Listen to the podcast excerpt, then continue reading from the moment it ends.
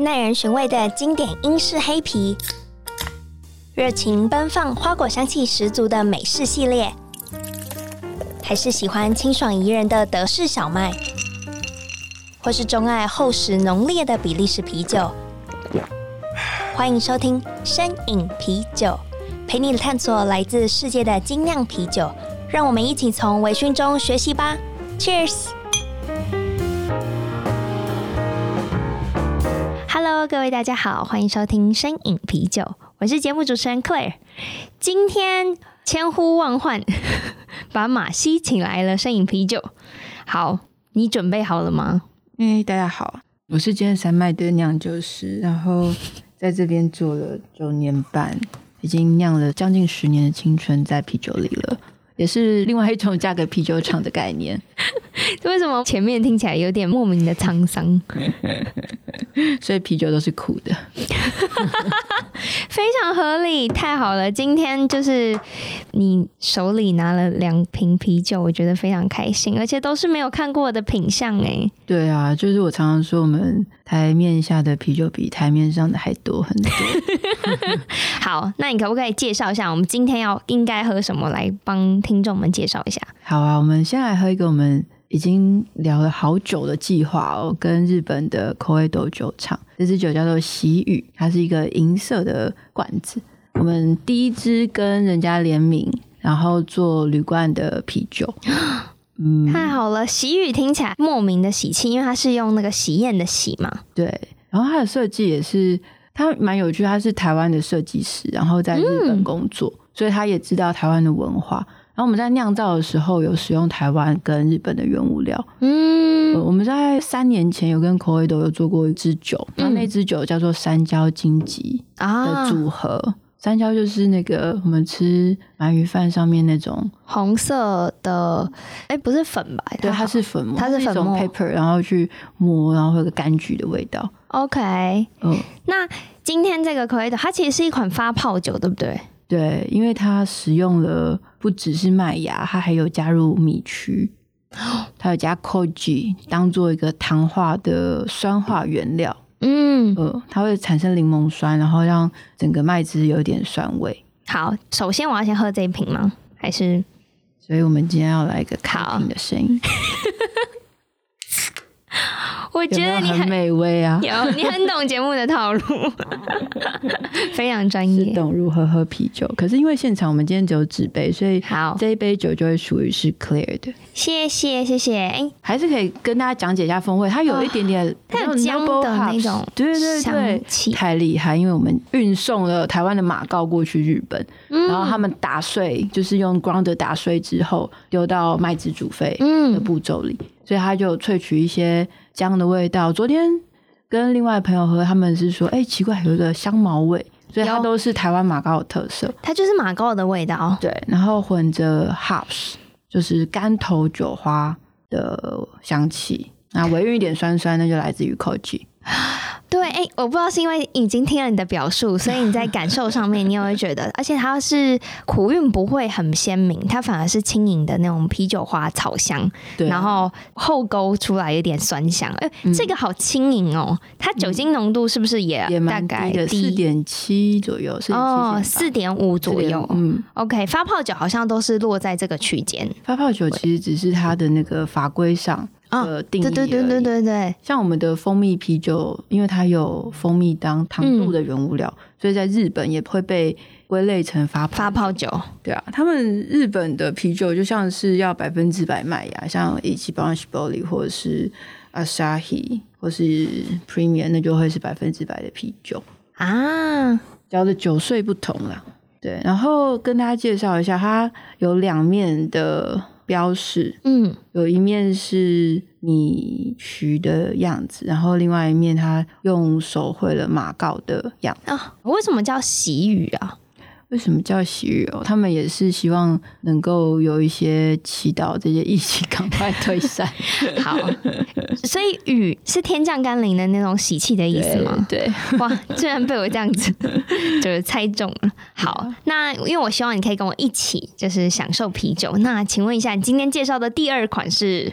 第二款是我们最近在为了平溪这个地方，它有一个百年的矿场，嗯，然后做了一支茶啤酒。它这个是以包种茶为基地，因为在以前古时分区的时候，平溪湿地都叫做文山区，然后那边其实它叫文山区，那一大块都叫文山。OK，然后只是现在台北市吧 把文山区特别归纳出来 但是那边一整块以前都叫文山文山。然后我们做了一个包种茶啤酒，上面有天灯的造型，这也是限量当地推出。那我们来开玻璃瓶，好。有听到那个气气 喷出来的声音，有微微的气泡感。嗯，好，那就不客气了。好，Cheers，Cheers，耶！可以跟我简单的描述一下茶啤酒的风味。直接就口饮用的话，它的香气就会是比较是喉韵呼出来的香气，因为它的那个瓶口比较小嘛，你很难从瓶口就闻到什么茶香，嗯、但。这支酒的茶韵也蛮好的，所以你喝进去的时候会觉得，嗯，有个茶，甚至有一点点茶的涩味，嗯，然后呼出来的香气就会是，你刚刚如果问我香气的话，就会是比较轻度发酵茶那种比较优雅的香气，跟熟茶又有点不一样，或者是乌龙茶有点不一样。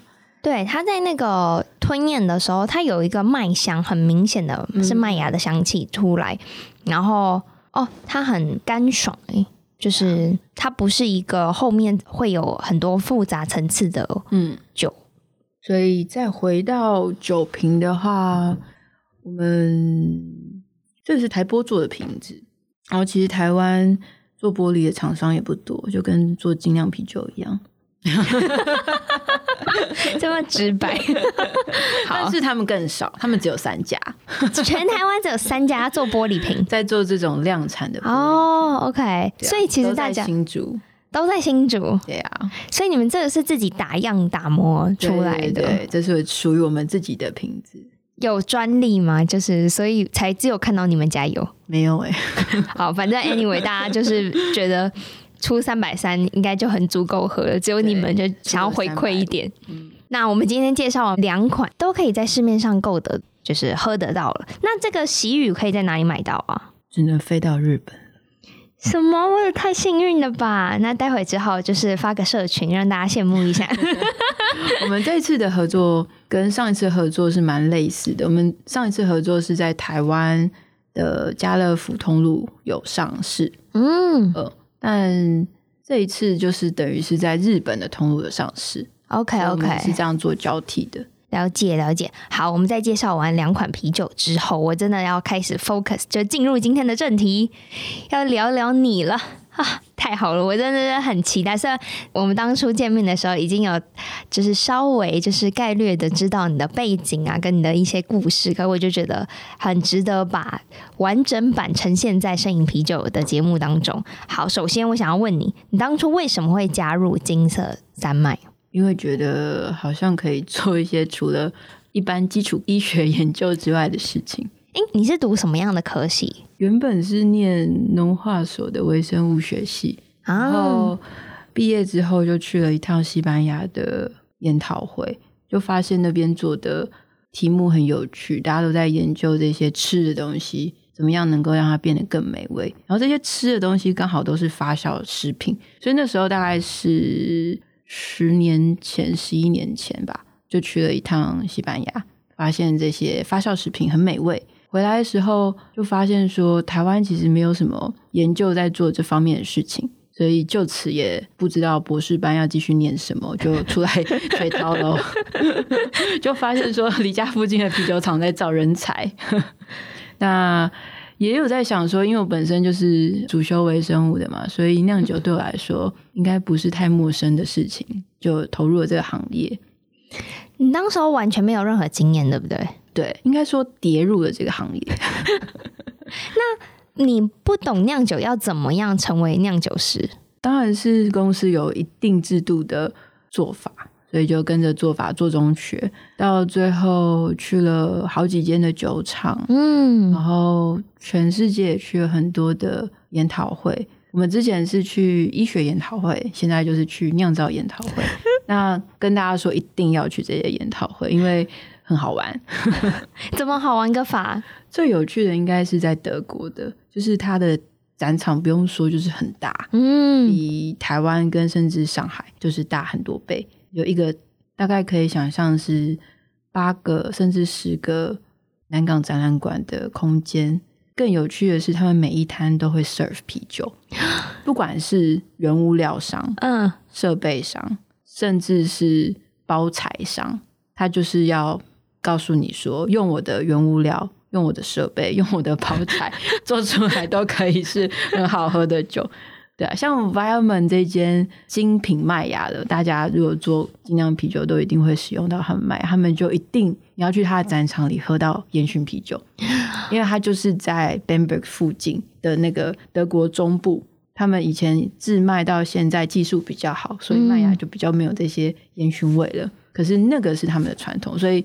你去展场就会一摊一摊的喝酒，然后完全不需要，就是他不会跟你 charge 任何费用，他就是想要给你品尝他们对，比如说酿造设备酿出来他们的原物料应该是怎么样的风味。对，当然你是需要去买门票的。OK，对，那像美国 Brewers Association 版的 CBC，它就是你必须去加入会员，然后你就可以有。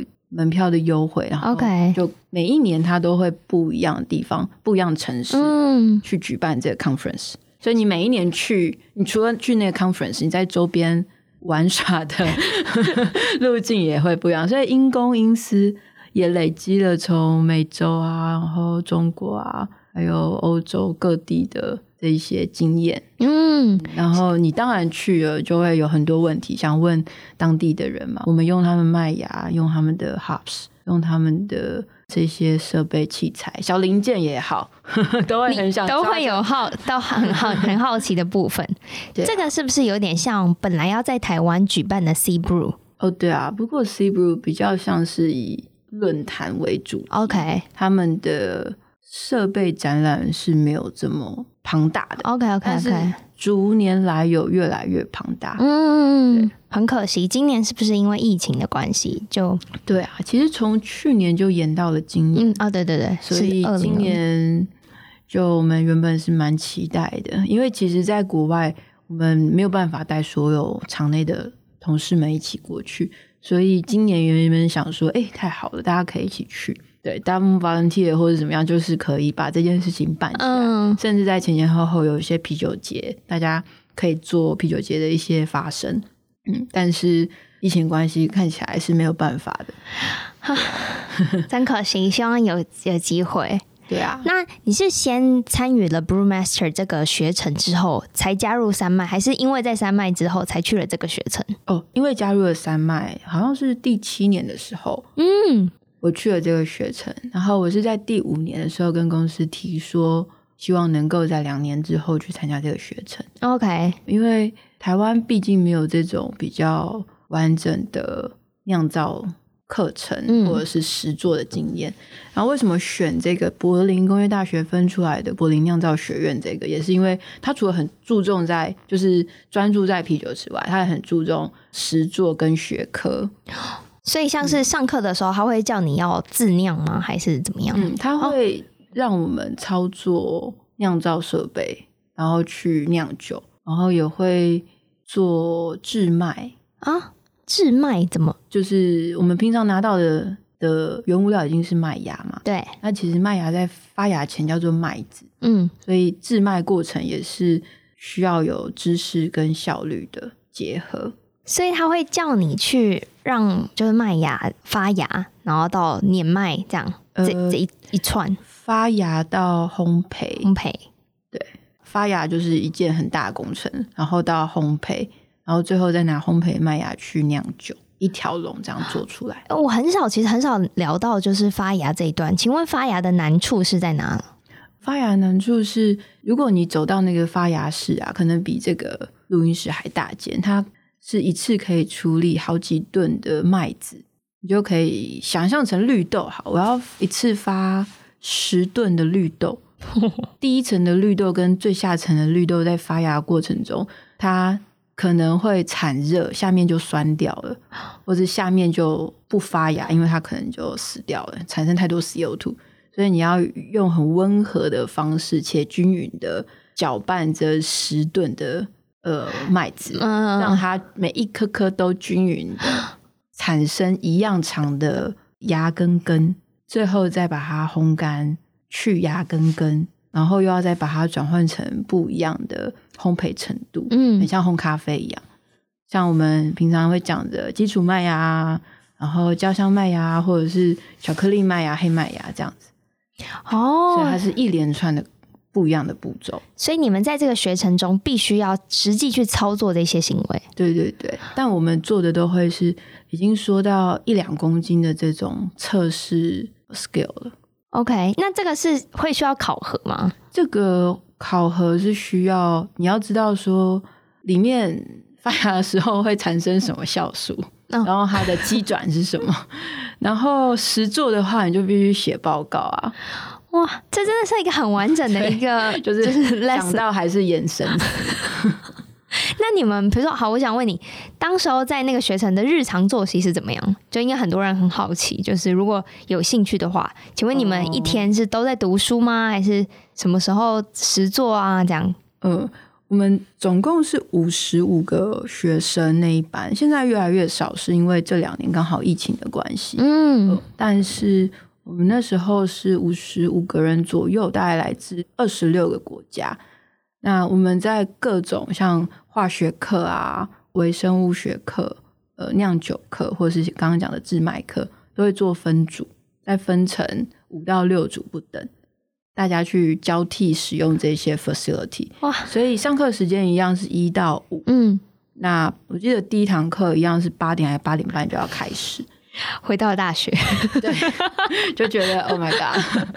但是我现在呃，我们酒厂我平常也是大概七点半就到公司了，所以还.还好。酿造的确都是很早开始，你才可以早一点结束。嗯，那下午其实到四点应该就已经课程结束了。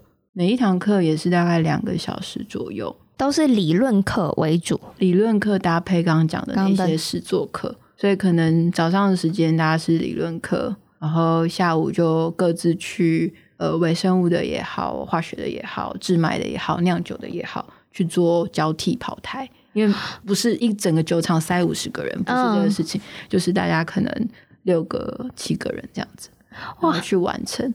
那假设我在操作上，或是我在理论上没有 pass 的话，我还可以得到 Brewmaster 这个称号吗？还是、哦、会重考啦？哦，他会有一个重考机制。就好像有一个人没有 pass。什么？他真的会？我以为，对不起，我一直以为他是一个很 friendly，就是他会去教你。没有，他还是会筛选掉人的。对，他不小心就一个人没有过这样子。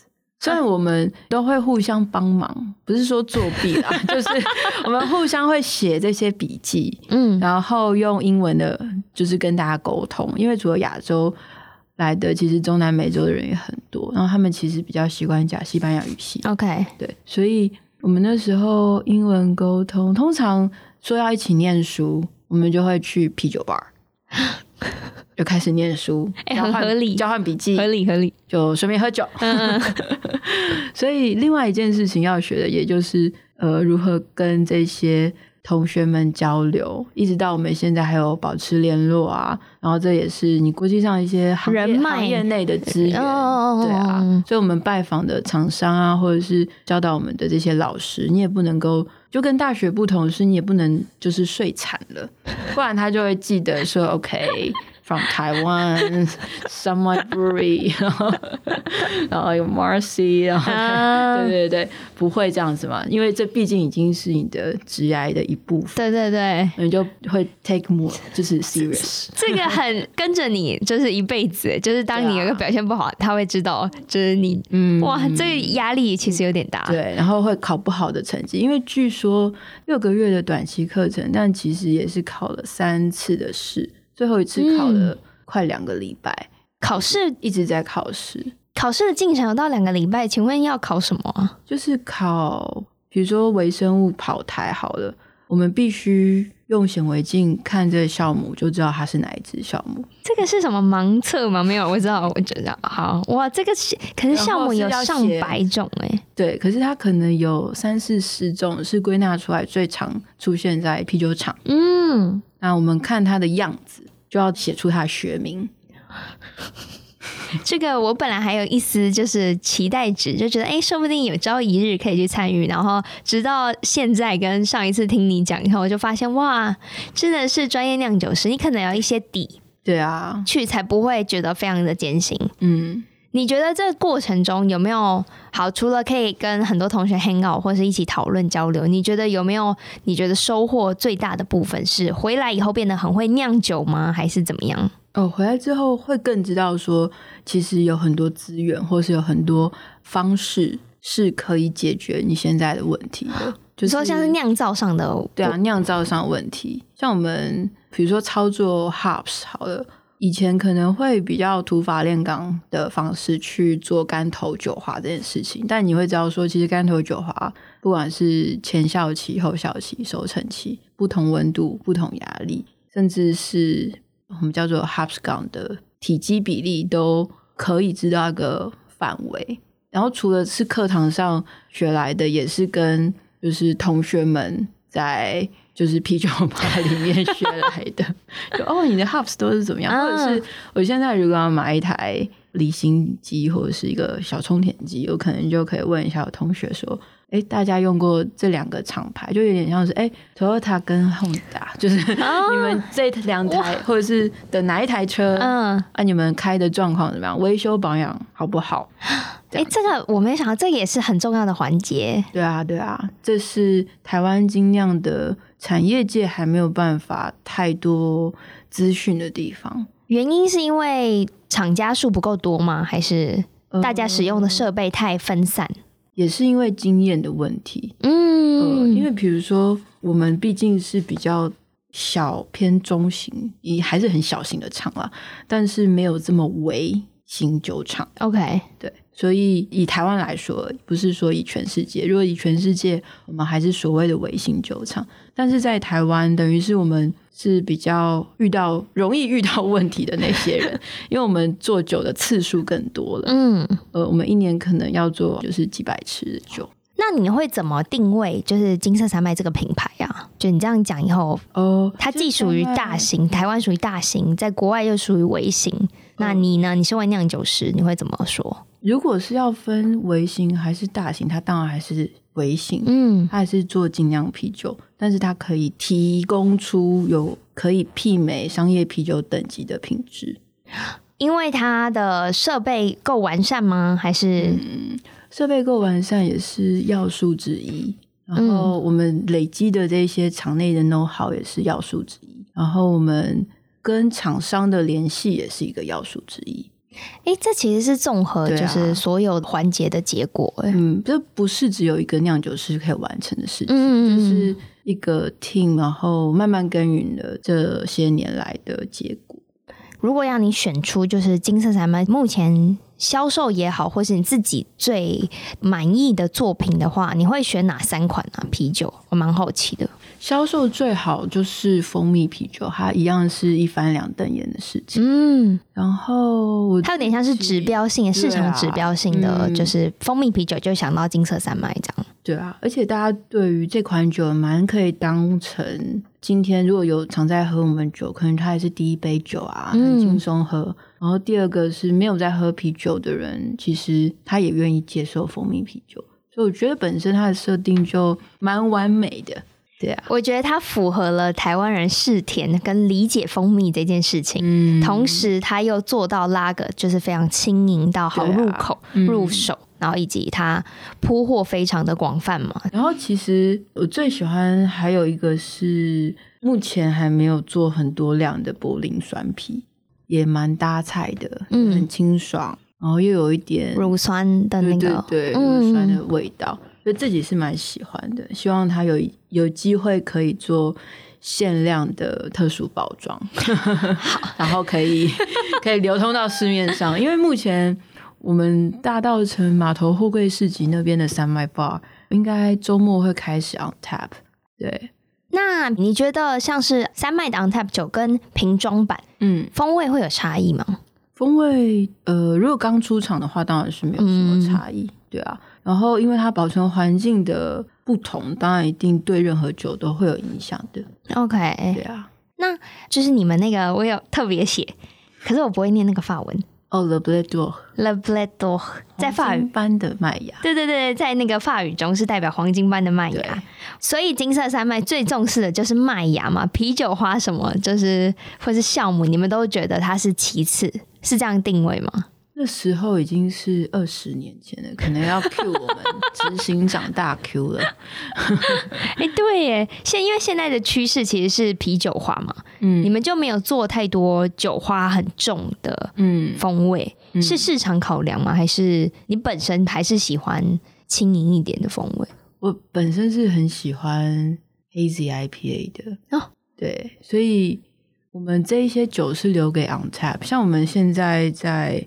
山脉 bar 里面就是有一款 IPL，然后他丢了地瓜一起去做 mashing 糖化，然后有再加了蛮多款的酒花进去，然后再回到黄金般的麦芽是二零零二年那时候刚开始可以开酒厂，嗯，已经不是 Q 我们执行长大 Q 了，是他的爸爸 父亲大人，就是刚开始在。要做啤酒这件事情的时候，然后就设定了这个名字。嗯，就是那时候的啤酒也是大麦、黑麦、小麦，呃，三款啤酒。你这边可不可以简述一下，就是山脉的历史？我也蛮好奇。哦，好啊，山脉的历史是二零零二年啊，就是开创了龙生酒业，那这啤酒厂在汐止是草创，然后然后简陋的设备，如果可以。给大家呈现照片的时候，就是你想象的那样子的简陋。然后，二零零四年的时候，因为要自己自产自销啤酒，大家对于这种自酿啤酒还是比较排挤的态度，所以老板跟老板娘他们就设计了整套的欧式的体验。嗯，呃，所以同期间其实还有其他的，也是这种欧式体验。但是可能他们做的比较完整吧，嗯，所以就让我们存留下来，有这些酒厂可以继续发展。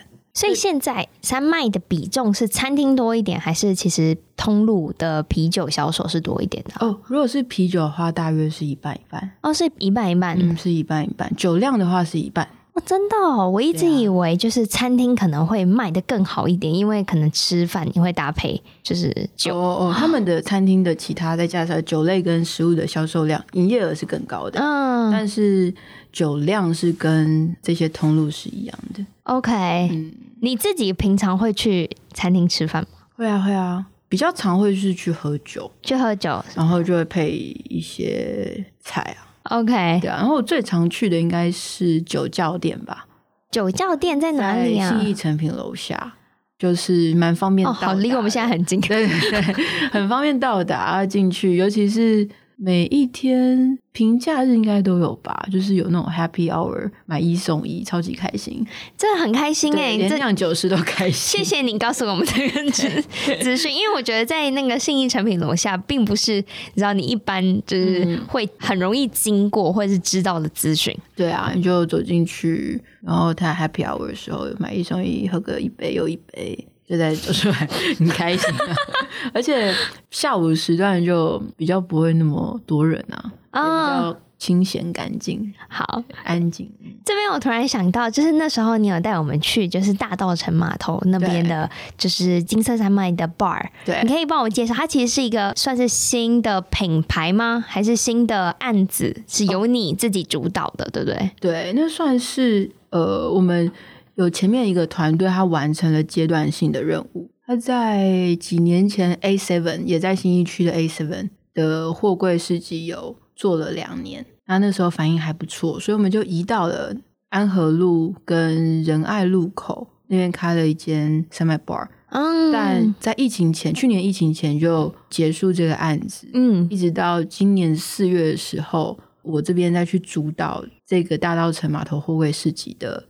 Container base 的 bar，我觉得它在一个很好的位置，就是它光是在那个大稻城码头的那个点都非常好，就是你一进去就可以看到，嗯，就是山脉。尤其不要想说，好像就是一个货柜而已。其实我们在你也去过那么多的地方嘛，嗯，就是国内外啊，你会发现说台北是一个很可爱的地方，它可以有山有河，那你冲远一点，开个车很快就可以看到海了。对对，所以那个就是一个。可能十五分钟，你就可以从你的办公室移到河边，对，喝一杯，然后再离开。或者是很多人就会骑脚踏车路过嘛，嗯，嗯，然后那也是很舒服的地方。因为我一直在想说，我们想要让大家喝酒是很舒服，就像我们那时候在欧洲或者在很大的美国 一样，就是可以很舒服。当然天气也是可以很舒服的在那边户外喝酒。但是台北又比较狭窄一点。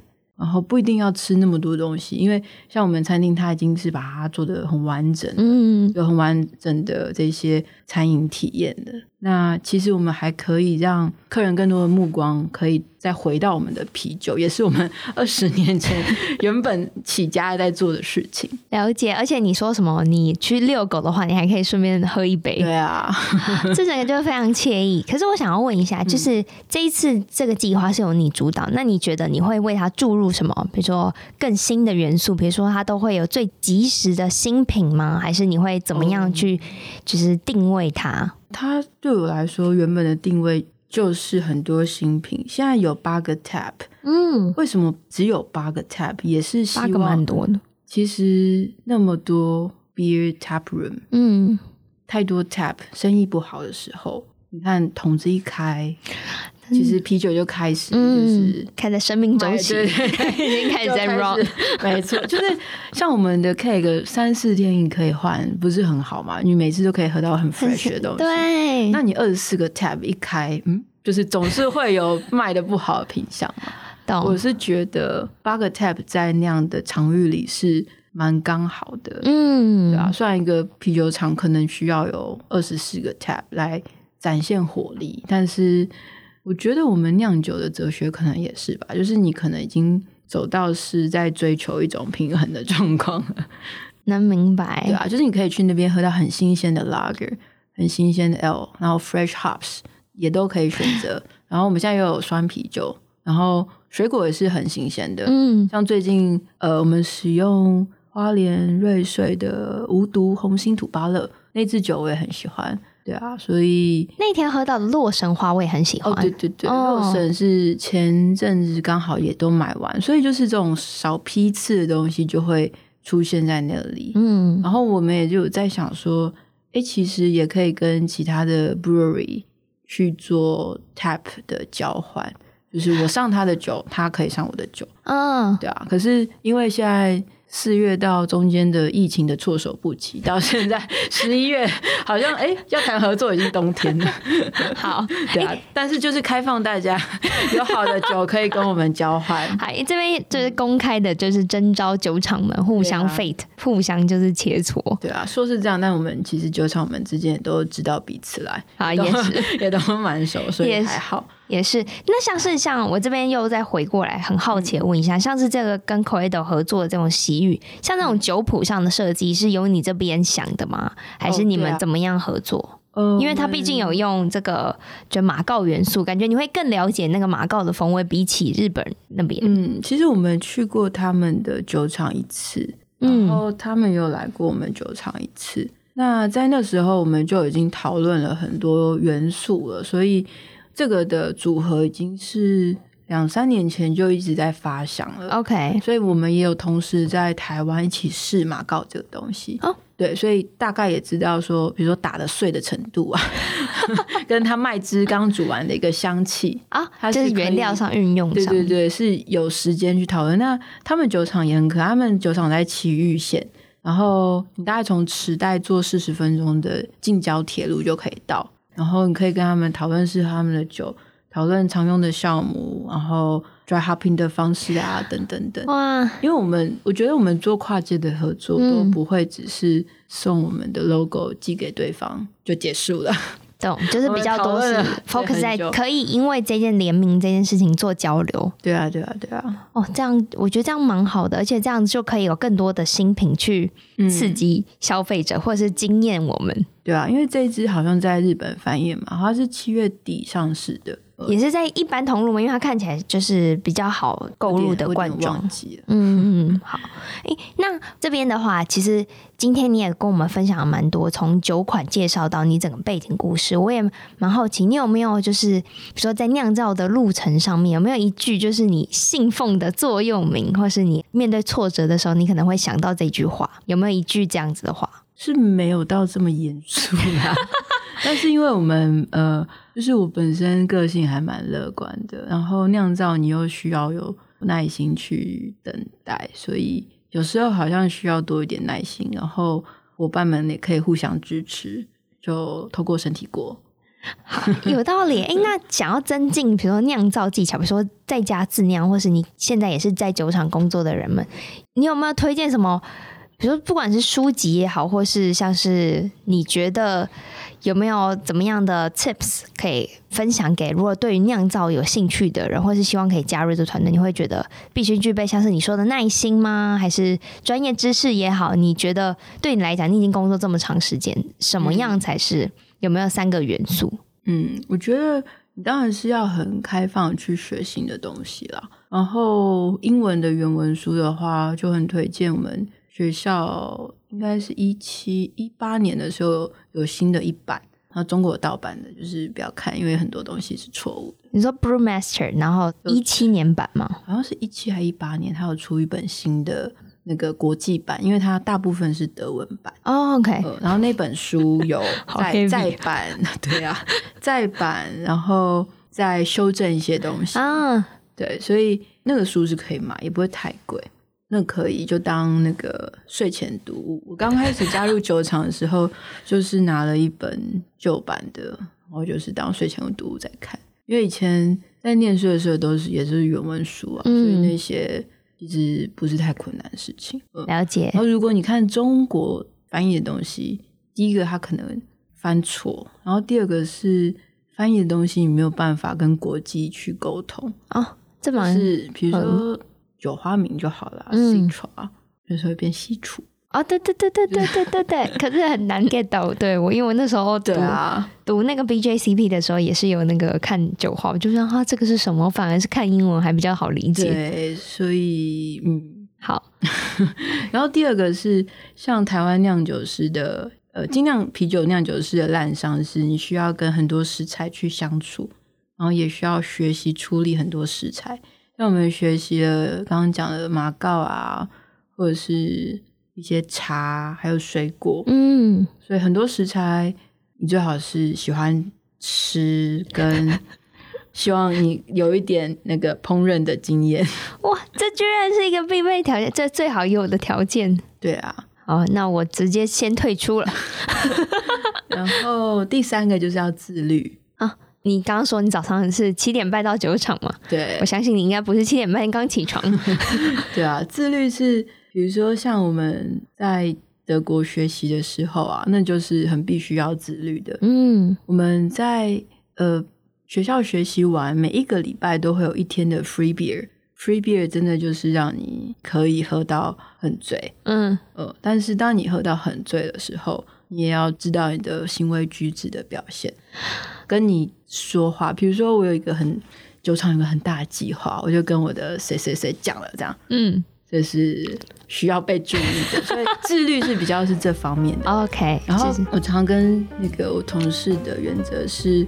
喝酒绝对不会开车或者是骑车，就是你必须要代驾或者是交通工具回家。嗯，呃，因为那个我们是做酒的人，所以我们有这些责任，不要因为酒而伤害到别人。哦，这也是自律的一部分。我讲的自律是这个，不是说每天要早睡早起。有，我觉得你这个还，我觉得是有酿酒人的责任。对啊，如果你都已经。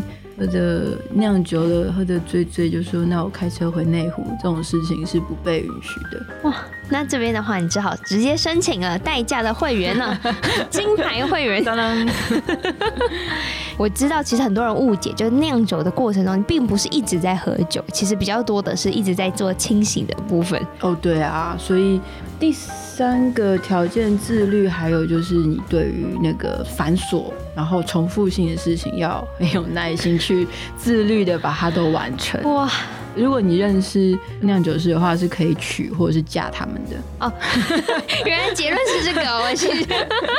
如果他你喜欢他酿的酒的话，好，喜欢他酿的酒，然后你刚好也喝酒的话，而且对对对，对你会有喝不完的酒。综合以上，他也是个自律的人。对对对对。好，今天非常谢谢在马西来到摄影啤酒的节目。那我再把你的那个 Facebook 连接放在节目的内容下方，然后也供就我们如果有兴趣的话，可以上去。然后稍微就是阅览，然后交流。然后这期节目也是由 ABV Bar and Kitchen 赞助播出。然后如果想要看啤酒更多资讯的话，也可以搜寻 clairedrink.com，呃，C L A I R E D R I N K，然后 .com。然后这期节目就到这喽，我们一起跟酒友们一起说拜拜吧，拜拜。好，这可以。